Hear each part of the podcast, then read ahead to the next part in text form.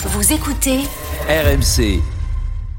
Cyril, attendez, vous nous dites j'étais à Amsterdam ce week-end pour le match. Vous étiez à Pays-Bas-France euh, vendredi soir Ouais, je les ai tous fait cette année, donc ouais, c'est bon. Ah bon ah ben, vous, allez voir, vous allez voir le match de- des Bleus aussi ce soir à Lille bah bien sûr.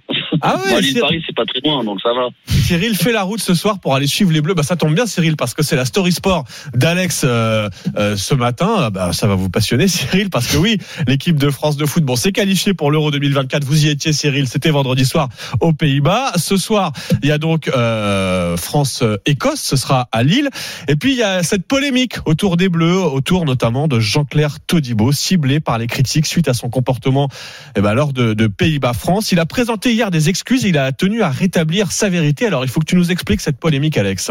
Il avait été vendredi soir dernier, euh, il a été vu en train de rire avant le match Pays-Bas-France durant la minute de silence en hommage aux victimes du conflit entre le Hamas et Israël et de l'attentat commis à Arras. Tout allait bien pour les Bleus qualifiés pour l'Euro 2024 après une campagne parfaitement menée, un Kylian Mbappé de nouveau buteur.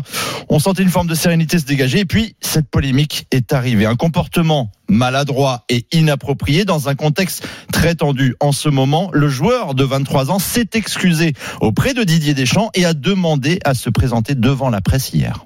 On était dans un contexte assez particulier dans les tribunes. On avait, euh, on était au milieu des supporters adverses qui avaient fait euh, certaines blagues. Ce rire nerveux est sorti euh, tout simplement. Je tenais à m'excuser auprès de toutes les personnes que j'ai pu offenser. Je pense que c'est la moindre des choses, car en aucun cas je me moquais de la situation tout simplement. Todibo a tenu à se présenter devant la presse parce qu'il a préféré, je cite, parler de vive voix plutôt que d'écrire un communiqué derrière un écran. Bon, c'est assez courageux, il a voulu montrer euh, sa, sa- sa bonne foi, il a reconnu son erreur. Et voilà. Et puis écoutez bien, Todibo poursuit dans ses explications. Certaines personnes m'ont dit que j'ai rigolé pendant cette minute de silence parce que je me moquais de la mort d'un professeur. faut savoir que ma mère euh, travaille à l'éducation nationale depuis 20 ans, alors j'ai un énorme respect pour ces gens-là. Ça aurait très bien pu arriver à ma, à ma maman. Ça, ça m'embête, ça m'embête un petit peu parce que ça reflète une image qui, qui n'est pas la mienne. Voilà. Quand j'ai entendu ça, en fait, je me suis demandé si on pouvait vraiment douter du respect d'un fils pour sa mère, personne qui s'est sacrifiée pour qu'il mène aujourd'hui la vie dont il rêvait. Les gens ont été choqués, offensés vendredi soir parce qu'ils ont vu, et c'est normal, Todibo a commis une erreur, mais on est dans un contexte tellement dur, tellement oppressant en ce moment que l'on juge tout et sous toutes ses formes, sans aucun recul. Personne n'a l'exclusivité, en fait, de l'interprétation d'une situation. Il a toute la nuance qui l'accompagne. Une erreur est commise, mais pourquoi et avec quelle intention? Et en ce moment, on perd la nuance de ces choses, et cela touche d'ailleurs souvent les footballeurs.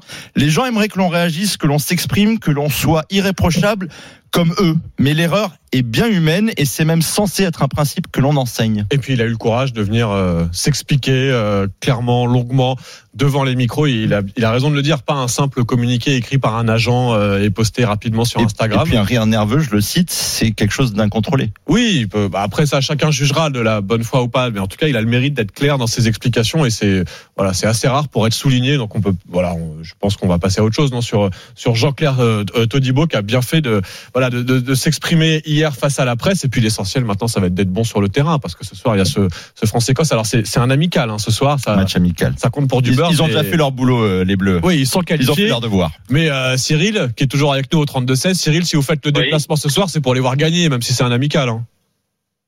Ah, moi, j'y vais surtout pour l'Écosse, moi, surtout. Ah bon? Ah, pour croiser les Écossais, pour l'ambiance? Ouais, voilà, j'y vais pour l'Écosse. Après, le match, c'est un match amical, j'espère. Bah, j'y vais, j'a- j'attends rien de spécial.